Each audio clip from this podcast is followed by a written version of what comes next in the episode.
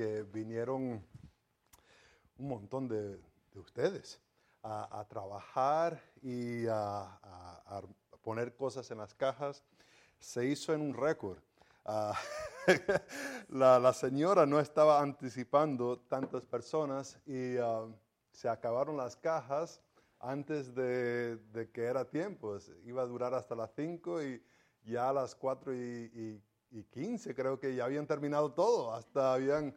Y ah, era súper emocionante. Gracias por venir, por participar. Todavía quedan algunas cajas para poder llenar, traerlo.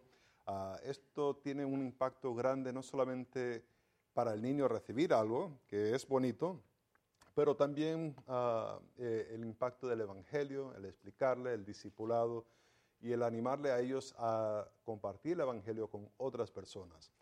Ah, se dice que ah, una iglesia nueva requiere más o menos unas, por cada persona que recibe a Cristo como su Salvador, son ocho personas de los miembros que comparten el Evangelio.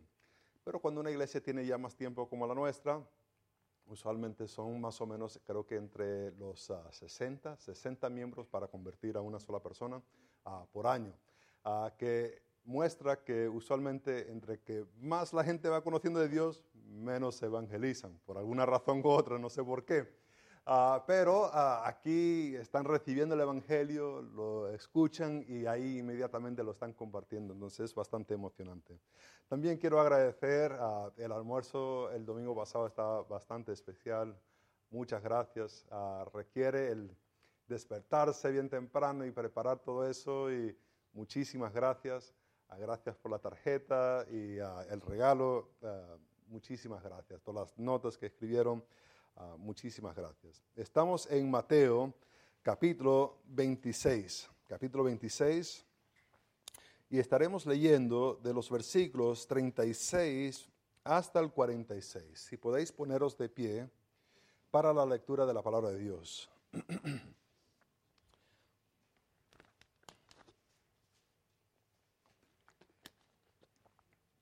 Mateo capítulo 26, empezando en el versículo 36, dice la palabra de Dios. Entonces llegó Jesús con ellos a un lugar que se llama Getsemaní y dijo a sus discípulos, sentaos aquí, entre tanto que voy ahí y oro.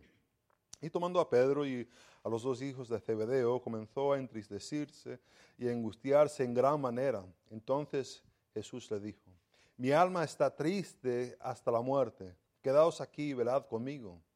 Yendo un poco adelante, se postró sobre su rostro, orando y diciendo, Padre mío, si es posible, pasa de mí esta copa, pero no sea como yo quiera, quiero, sino ah, como tú.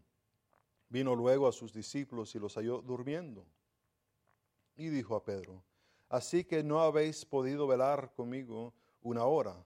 Velad y orad para que no ah, entréis en tentación. El espíritu a la verdad está dispuesto, pero la carne es débil. Orad ah, otra vez fue y oró por segunda vez diciendo, Padre mío, si no puede pasar de mí esta copa sin que yo la beba, hágase tu voluntad. Vino otra vez y los halló durmiendo, porque los ojos de ellos estaban cargados de sueño. Y dejándolos se fue de nuevo y oró por tercera vez, diciendo las mismas palabras. Entonces vino a sus discípulos y le dijo, dormid ya y descansad. He aquí ha llegado la hora de, y el Hijo del Hombre ah, es entregado en manos de pecadores. Levantados, vamos, ved, se acerca el que me entrega. Oremos. Padre Santo, el texto es un texto bastante difícil. Te pido que el Espíritu Santo pueda iluminar nuestras mentes que podemos entender en alguna manera esta angustia que está pasando Jesús. Y vemos que Él va a ser un modelo para nosotros y entender que la misma angustia en cierto aspecto nos ocurrirá a cada uno de nosotros. Te pido, Padre Santo, que ah, lo podemos entender y aplicar nuestras vidas. Sabemos que es tu voluntad que seamos más como Cristo y menos como nosotros mismos. Y te pido que podamos aplicar este texto a nuestra vida para ese propósito. En el nombre de Cristo lo pido. Amén. Podéis sentaros. ¿Ha visto una situación donde estabas viendo que se estaba desarrollando algo, intentando algo, y vio y dijo, esa cosa no tiene suficiente poder para hacer lo que ellos están tratando de hacer? Por ejemplo, uh, un, no sé si han visto un Fiat Uno, es un coche chiquitico, uh, tratar de remolcar un camión. Uh, lo he visto, pero ahí el pobre motor, y, y ahí iban poquito a poco. O, o, ves un, un camión que se, se quedó estacado en, en, la arena. Alguien decidió sacarlo así a la playa y pero en eso se quedó y, y ahora hay dos niños y el padre está en el coche tratando de acelerar y los dos niños empujando. Y uno dice, no, no va a salir. Por más que empujen, no, no sale eso. A veces vemos situaciones donde decimos, no hay suficiente poder para hacer eso. Hay que cambiar, hay que hacer algo diferente. Y muchas veces cuando nos ponemos a mirar sobre la oración, decimos eso, e, eso no funciona no tiene suficiente poder la oración para alcanzar lo que yo estoy tratando de buscar. Lo que yo quiero hacer con la oración no se puede hacer. Hay que usar otros recursos. Y lo que vamos a ver en este texto es que Jesús pone una prioridad bastante grande en la oración, bastante alta. Ah, lo que hemos visto la semana pasada es que Jesús presentó una gran cantidad de gracia y misericordia hacia sus discípulos en el hecho de que sabía que ellos lo iban a traicionar a él, pero él aún dice, voy a ir adelante de vosotros a Galilea y ahí los voy a esperar. Ahora, en cada historia que vamos a ver de aquí en adelante, vamos a ver cómo se aumenta más y más esa gracia y esa misericordia, porque vamos a ver, por una parte, lo que Jesús hace, y lo que hacen los discípulos. Y lo que, está, lo que harán los discípulos, veremos que, uh, bueno, ahí cuando están con Jesús en ese momento que dicen que nunca lo van a, pues uno puede tener una opinión bastante alta de ellos. Pero entre que se va desarrollando la historia, vemos que la gracia que Jesús demuestra para ellos es aún mucho más grande que nos podemos imaginar. Porque aún en esta historia vamos a ver que Jesús ya sabe lo que están haciendo pero aún así mostrará gracia para esperarlos en Galilea. Vamos a ver que Jesús está enseñando a sus discípulos a obedecer a Dios uh, cuando es difícil, cuando hay cosas difíciles en la vida. Cuando la vida se pone bien fuerte, cuando se pone difícil, hay que seguir obedeciendo a Dios. Y se hace por medio de orar para ser fortalecidos para obedecer a Dios. La vida se pone muy difícil cuando obedecemos a Dios. Se va a poner muy difícil, pero podemos ser fortalecidos cuando estamos orando para obedecer la voluntad de Dios. Vemos aquí en los versículos 36 que dice que entonces Jesús llegó con ellos a un lugar que se llama Getsemaní.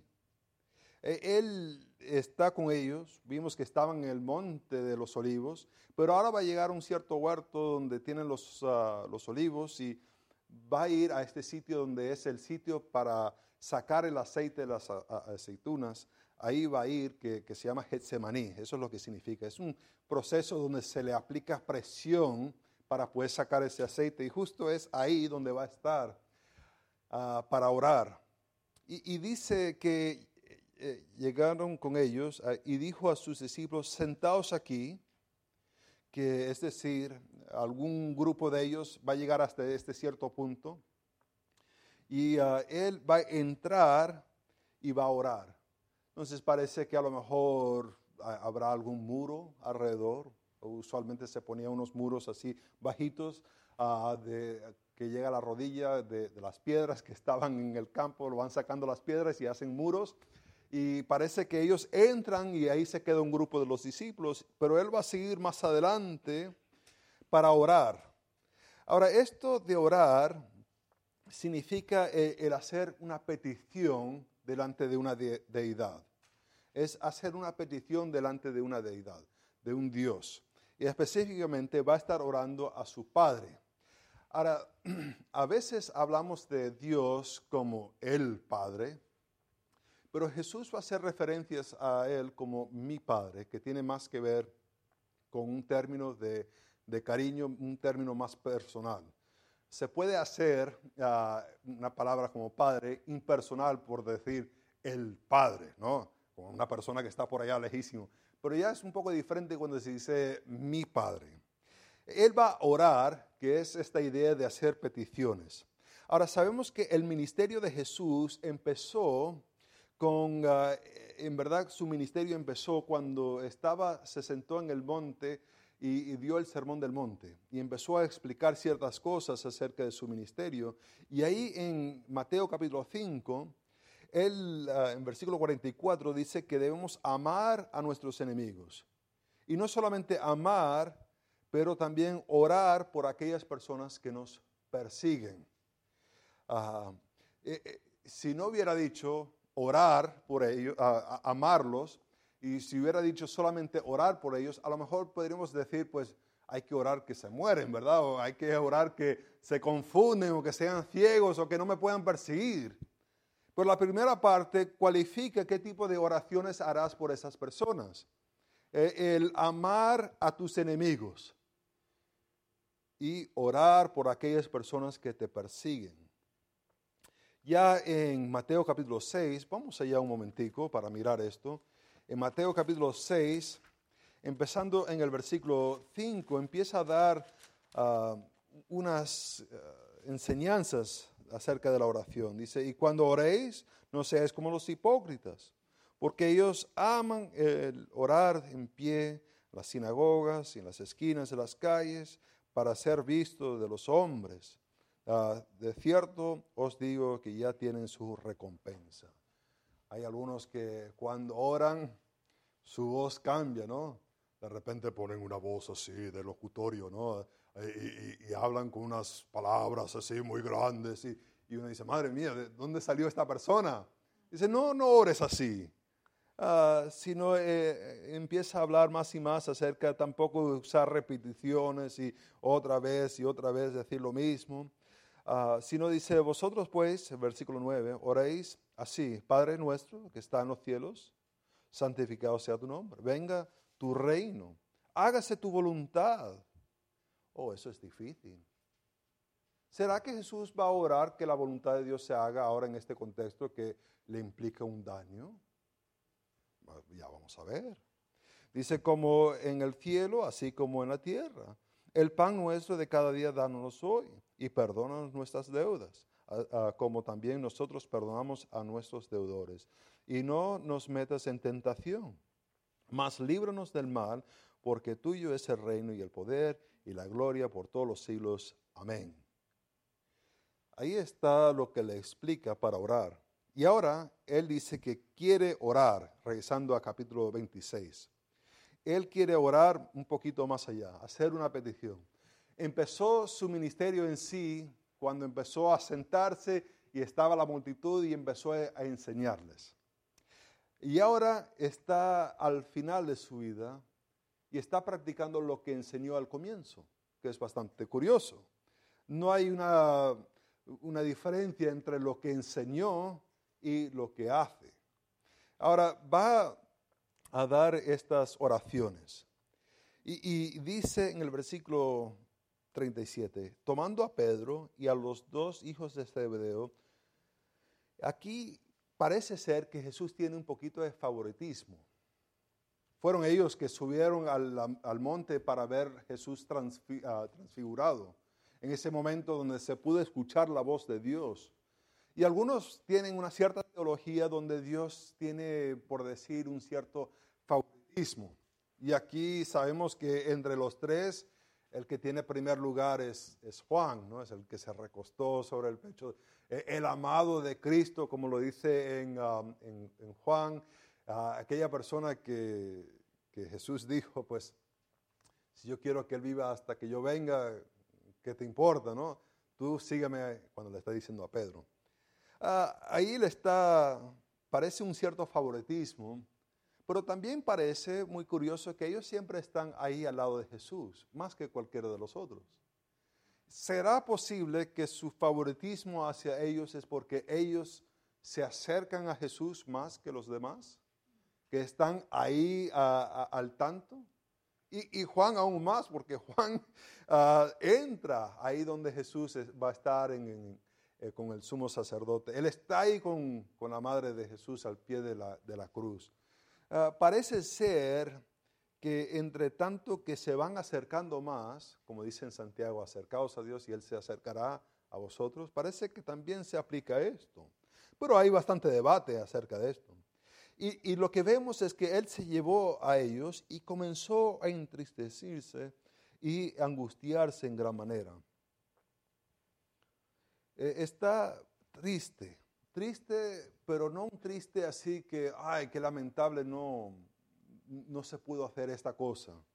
Ah, qué lamentable que mi equipo de fútbol no ganó, o qué lamentable, sino que es una tristeza que va a lo profundo y angustiarse, dice. Ahora, esto causa bastante problemas para nosotros entender. ¿Qué, ¿Qué, significa que anda angustiado?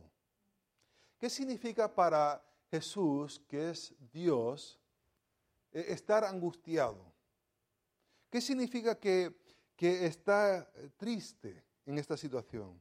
Hemos visto, bueno, no lo hemos visto aquí hace mucho tiempo atrás, lo vimos en el Evangelio de Juan, que eh, Jesús lloró ahí a la tumba de, de ah, Lázaro. Pero ¿qué significa aquí que está triste? Ya sabía él que lo iban a entregar, ya sabía él que va a morir. ¿Qué es la causa de su tristeza? ¿Por qué está angustiado ahora en este momento? No es que le han dado una nueva información que él no sabía y dice, madre mía, ¿qué cosa tengo que yo soportar ahora? Sino que él ya sabía esto, pero ahora de repente hay un cambio que ha ocurrido. ¿Y cómo lo entendemos con Jesús siendo Dios? Entendemos claramente cuando una persona es angustiada. Podemos relacionarnos muy bien con eso. Y la dificultad de interpretar esta escritura es interpretarlo de una manera humana, de mirarlo como Jesús es una persona común y corriente. Pero Jesús no es común y corriente, es Dios, Dios en carne. ¿Qué, significa esto que está en esta situación? Ah, no quiero, no voy a entrar a mucha imaginación aquí. Porque entre más que uno está leyendo de personas que tratan de explicar esto, más energías salen acerca de quién es Jesús. Entonces es básicamente uno lo tiene que aceptar, pero ¿cómo lo entiende? ¿Qué es lo que está pasando aquí? Dice el versículo 38, entonces Jesús le dijo, mi alma está muy triste, muy triste. Ya no es un, poco triste, pero ahora está muy triste. Ah, se siente ah, en la profundidad. E, esta palabra solamente ocurre una sola vez en, Mateo, no, no, ocurre en ninguna otra parte en Mateo, no en ninguna de las otras narraciones, ningún tiempo que Jesús eh, está interactuando en el Evangelio de Mateo aparece excepto en esta situación donde Él se siente extremadamente triste, hasta lo profundo, y dice hasta la muerte, es decir, hasta el punto de morir. ¿Cómo se debe sentir cierta tristeza así? No me lo imagino. Ah, yo he sido el niño consentido de Dios. La verdad que no me ha pasado casi nada malo. Eh, Dios ha sido muy misericordioso conmigo. Y, lo, que me imagino es eh, aquellas personas que me ha tocado caminar con ellos cuando se le ha muerto un niño. Y la angustia que sienten al, morir su hijo. Pensaban que su hijo lo iban a enterrar a ellos.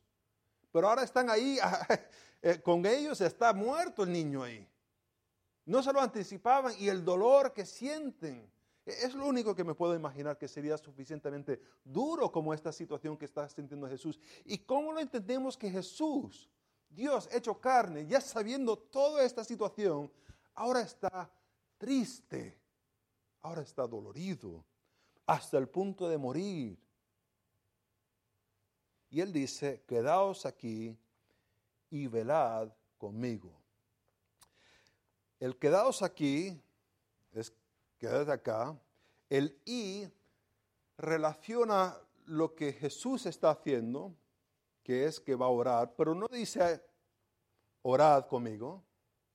La palabra es velad, que significa eh, el estar alerta, el estar mirando, el estar pendiente.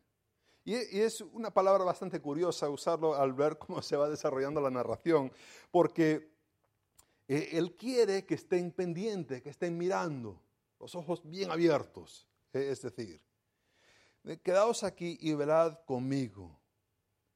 Ahí está el imperativo, el mandato.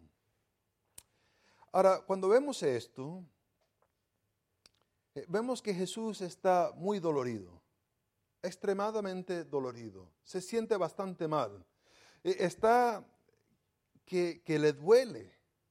Y esto resalta un aspecto que el seguir a Dios a veces duele, a veces es muy difícil, extremadamente difícil. Ah, ¿Por qué ahora está él sufriendo? ¿Cómo lo vamos a entender? Vamos a tener que desarrollar esto bastante rápido y, tenemos que hacer esto por par de preguntas. ¿Será lo que le va a doler, el sufrimiento que va a tener? Es porque en Génesis capítulo 3, versículo 15, cuando Dios le dice que a, la mujer, que, a la serpiente, que saldrá una semilla de la mujer que ah, pisará la cabeza de la culebra, pero la culebra ah, dañará el calcañar de Jesús. ¿Será que está angustiado porque su calcañar será dolorido? ¿Le va a doler? ¿Es eso el sufrimiento que dice, no, no quiero tener ese sufrimiento? No creo. La verdad que no. Daniel capítulo 9, versículo 26 eh, el profeta está hablando del Mesías, está hablando de las 70 semanas de Daniel y dice que va a llegar el Mesías y el Mesías será cortado. ¿Será que está angustiado Jesús en este momento porque se imaginaba que iba a hacer más cosas? Iba a salir a la playa, broncearse, pensaba tener familia e hijos y, es que no le ha dado oportunidad y ahora está triste de que quería hacer ciertas cosas y no lo ha podido hacer. No, no creo que es eso. La mejor respuesta, creo que, y donde lo dice de una manera más, más, más clara, se encuentra en Isaías capítulo 53. Es en Isaías capítulo 53 que habla acerca de un cierto sufrimiento físico que Jesús pasará, pero no creo que eso es lo que le está angustiando sino que lo que le está angustiando es que dice que el pecado de todos nosotros será puesto sobre él. El pecado de todos nosotros se le pondrá encima de él. La ira de Dios será puesto sobre él. Ahora, el pecado, decimos nosotros, ¿por qué eso causaría angustia? ¿Por qué el tener pecado causaría angustia? Porque si somos muy, muy honestos, nos encanta el pecado disfrutamos el pecado, nos revolcamos en el pecado y si, si nadie se va a enterar que lo voy a hacer, hasta más rápido lo hago. Si puedo estar 100% seguro que el hermano Jim nunca se va a enterar, no, hombre, voy corriendo al pecado. Y cada uno de nosotros también lo haría. Pero Jesús es diferente. Dios es diferente. Dios es santo, Dios es puro. Él no peca, nunca ha pecado, nunca pecará. No, no tiene tentación de pecar.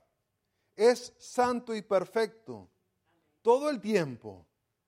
Y Él aborrece el pecado. Y ese pecado se le iba a poner en Él. Oh, es un sufrimiento que no nos imaginamos. Imagínate la cosa que odias más en el mundo y multiplícalo por aún más. Y eso sería lo que va a pasar a él, porque el pecado de todo el mundo, todos mis pecados, todos tus pecados, puestos sobre él. ¿Por qué tiene que sufrir de esta manera? ¿No, no hay otra manera? No, no hay otra manera. ¿Ves? Jesús es nuestro sustituto. Él Él muere en nuestro lugar. Él nos redime, nos rescata, nos reconcilia con Dios. No hay otra manera excepto por medio de Jesucristo. No hay otro camino, no hay un atajo para llegar a Dios. Solamente es por medio de Cristo que toma el pecado y la consecuencia de nuestros pecados. Ahora, vemos que a veces el seguir a Dios es difícil, pero también el seguir a Dios a veces es muy solitario. Es bastante solitario. Vemos en el versículo 39 que Jesús, yendo un, poco adelante, se postró esta palabra postró en verdad no comunica exactamente el, acontecimiento porque la idea tiene que, que, se cayó de cara. No es que se postró porque postrarse uno se puede agachar así. La idea es que cayó de cara. Se, dice la palabra, se postró sobre su rostro, orando y diciendo, Padre mío. No es Padre por allá, no es Padre de aquel sino Padre mío, si es posible. Y, si le interesa esto, es una, es una oración ah, condicional de la primera clase que asume una realidad que no es, no es cierta. Lo asume para hacer el argumento. Pasa de mí esta copa, pero no sea como yo quiero, sino como tú. no como yo quiero, sino como tú.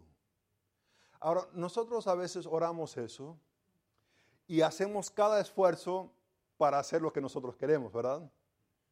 Porque el renunciarnos a la voluntad de Dios nos parece como que eh, eh, eh, no, es flojo la persona, hay que decir que es flojo. Pero aquí Él va a renunciarse a la voluntad de Dios, va a expresar si se puede pasar, y la idea es pasar sin que se toca. Ah, como si estuviera una persona aquí y otra persona allá, y yo paso el agua a aquella otra persona y no toca a la persona que está en el medio. Que pase esta copa, que pase, que no me toque para nada, pero que la voluntad de Dios se haga, no la de Él. Ahora, para algunas personas han visto esto como un abuso divino de un niño, ya que lo está llamando padre, pero es mal entender la relación de ser el primogénito de Dios. No es que son desiguales, son iguales. El Padre y el Hijo y el Espíritu Santo son iguales. Tienen diferentes responsabilidades, pero son iguales. Entonces no es que no, es como que yo le estuviera diciendo a mi hijo, mira, quiero que mueras por aquella persona, sino que es una persona igual al Padre que han tomado esta decisión y da esta posibilidad de pasar esta copa. Ahora, esta copa representa, es una metáfora que representa un sufrimiento. En Mateo capítulo 20, ¿de acuerdas? 22 y 23, la madre de los hijos de, ah, de Zebedeo quieren el lado derecho y el lado izquierdo para sus hijos. Y Jesús hace la pregunta, ¿pueden ellos acaso tomar de la misma copa? ¿De qué está hablando? De un sufrimiento. Y después en, ah, que vimos aquí en Mateo 26, 27, la copa representa la sangre de Cristo que será derramada. Quiere que este vaso, esta copa pase de él, que es una copa de ira. Pero él está dispuesto a aceptar la voluntad de Dios. Dice que vino luego a sus discípulos y los halló durmiendo. Y dijo a Pedro, Así que no habéis podido velar conmigo una hora. Este que nunca iba a traicionar a Jesús, este que nunca lo iba a abandonar, este que estaría aún hasta la muerte con Jesús, no puede por una hora velar con Él. ¿Ves que la palabra es velar, que tiene esta idea de estar alerta? Si hubiera dicho, no puedes orar conmigo, Pedro podría decir, es que estaba orando, tenía los ojos cerrados orando. Mentira, así veo a muchos. No, pastor, estaba orando por ti durante el sermón. Mentira, no, no, están orando para nada. Eh, Jesús no usa la palabra velad.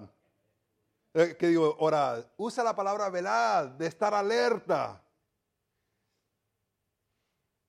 No, no pudieron. Jesús está solo. Dice, eh, el espíritu a la verdad es dispuesto, pero la carne es débil. Velad ah, y orad para que no entréis en tentación, le dice. El espíritu a la verdad está dispuesto, pero la carne es débil. Vemos aquí que ya no hay multitudes de personas. Cuando Jesús subió de Jericó a Jerusalén, había una multitud. Cuando llegó a Jerusalén, gritaban, Hosana, hijo de David. Cuando estaba sanando a personas en, en la plaza del templo, había multitudes de personas. Cuando enseñaba, le escuchaban. Pero ahora el grupo se ha reducido a los doce. Y en la verdad ahora son once.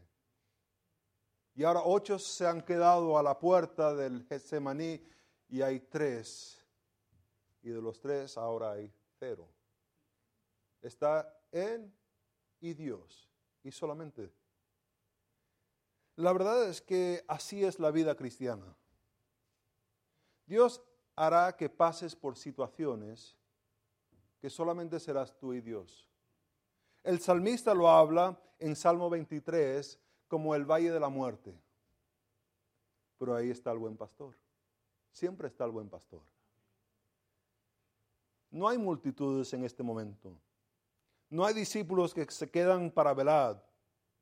Está Él y su Padre. A veces el seguir a Dios vas a estar muy, muy solo. Y la noche se va a poner muy oscura.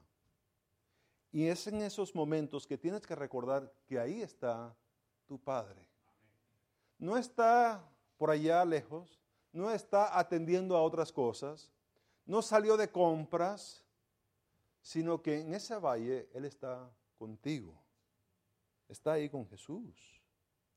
No solamente esto, es que vemos que la posibilidad de pasar esta copa no se puede hacer. Ah, él va a llevar nuestra culpa, lo va a llevar sobre Él. Ah, vemos la última parte, que es que la oración va a fortalecer. Dice, velad y orad, para, versículo 41, velad y orad que no entréis en tentación, el espíritu a la verdad está dispuesto y la carne débil. Otra vez fue, por segunda vez, diciendo, Padre mío, si no es si no puede pasar de mí esta copa sin que yo la beba, hágase tu voluntad. Vemos en el resto de estos versículos un contraste que se ve entre Jesús que se la pasa orando y los discípulos que pasan durmiendo. Porque a la final Él dice, levantaos, vamos, ved, se acerca el que me entrega. Está listo. Pasó el tiempo orando a Dios y está listo para lo que va a hacer. Va a recibir el pecado de todo el mundo sobre él y está listo. Tendríamos que leer el resto del capítulo para ver las reacciones de los discípulos. No están listos. Decidieron descansar pensando que así estarían listos para lo que se veniera. Pero el descanso no trae la fuerza que necesitan. Esta fuerza solamente se trae, viene de orar.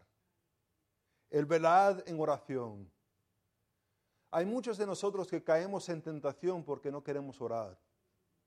Decimos, no, no voy a, no voy a ser chismoso más. Me voy a quedar.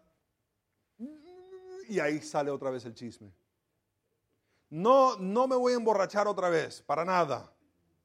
Y, es que hay sed y, y, el agua está, no sabe bien. y ahí te pones. O no voy a mirar esas imágenes más. Y ahí estás solo en la casa y estás mirando esas imágenes. E, es por la oración. Y muchos de nosotros vemos la oración como, eso no va a funcionar. Pero es de donde viene la fuerza. ¿Ves? A lo mejor y si nos tuviéramos una reunión aquí ahora mismo para desarrollar alguna estrategia para que este local estuviera lleno, saldría un millón de, sugerencias. Hay que hacer esto, hay que hacer aquello. Y a lo mejor ninguno de nosotros diríamos, tenemos que orar. Si hay un matrimonio que está fallando, a lo mejor tendríamos una persona que viene aquí para predicarnos de cómo tener matrimonios fuertes y diría, tenéis que salir en citas, tenéis que orar juntos, tenéis que esto, tenéis que hacer, y a lo mejor nunca diríamos, hay que orar. Y si estamos teniendo problemas con los niños y, empezamos a hablar con el psicólogo que tenemos que hacer esto, que hacer aquello, que y nadie dice, orad. Pero es donde Jesús dice que está la fuerza. ¿La fuerza para qué?